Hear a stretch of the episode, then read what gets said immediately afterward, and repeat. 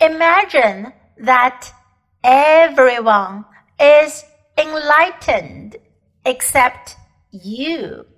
This strategy gives you a chance to practice something that is probably completely unacceptable to you.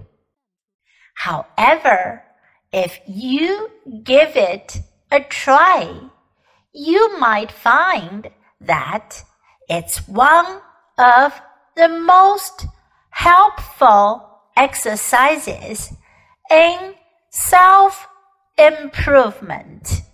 As the title suggests, the idea is to imagine that everyone you know and everyone you meet is perfectly enlightened. That is, everyone except you. The people you meet are all here to teach you something. Perhaps the obnoxious driver or disrespectful teenager is here to teach you about patience.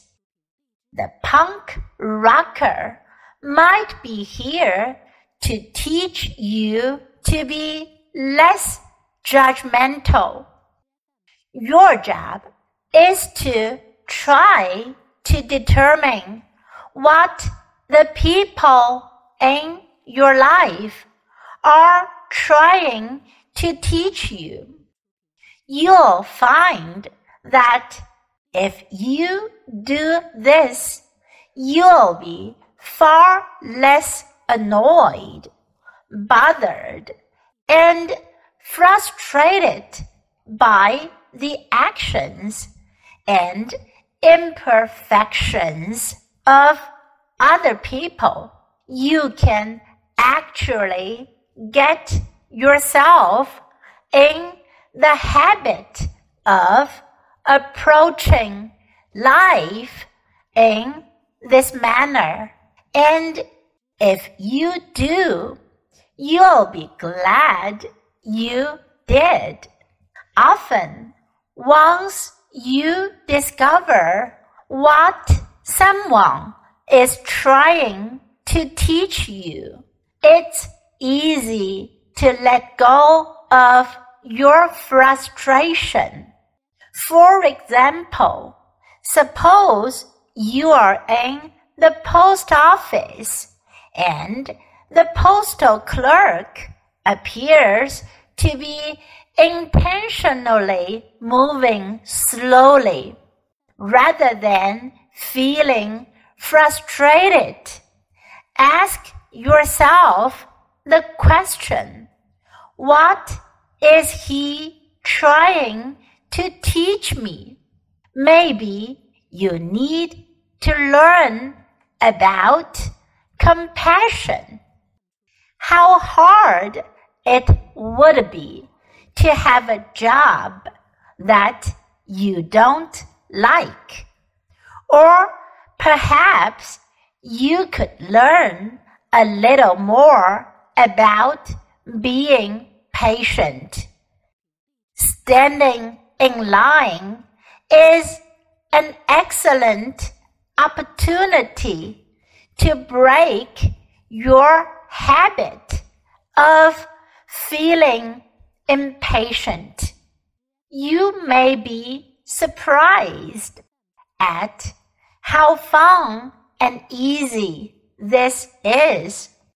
All you are really doing is changing your perception from why are they doing this to what are they trying to teach me? Take a look around today at all the enlightened people.